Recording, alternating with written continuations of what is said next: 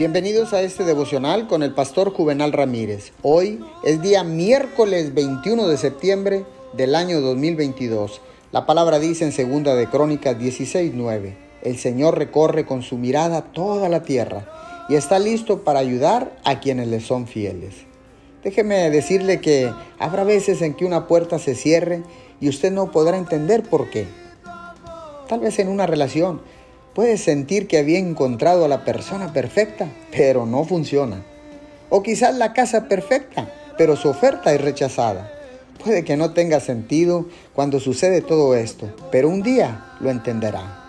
Aquí está la pregunta del millón. ¿Permanecerá en fe mientras espera ver lo que Dios está haciendo?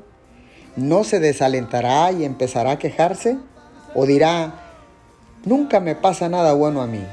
No puedo creer que no me hayan dado el ascenso. O tal vez traté a esta chica como a una reina y ella solo quiere que seamos amigos. Dios, quiero ser un esposo.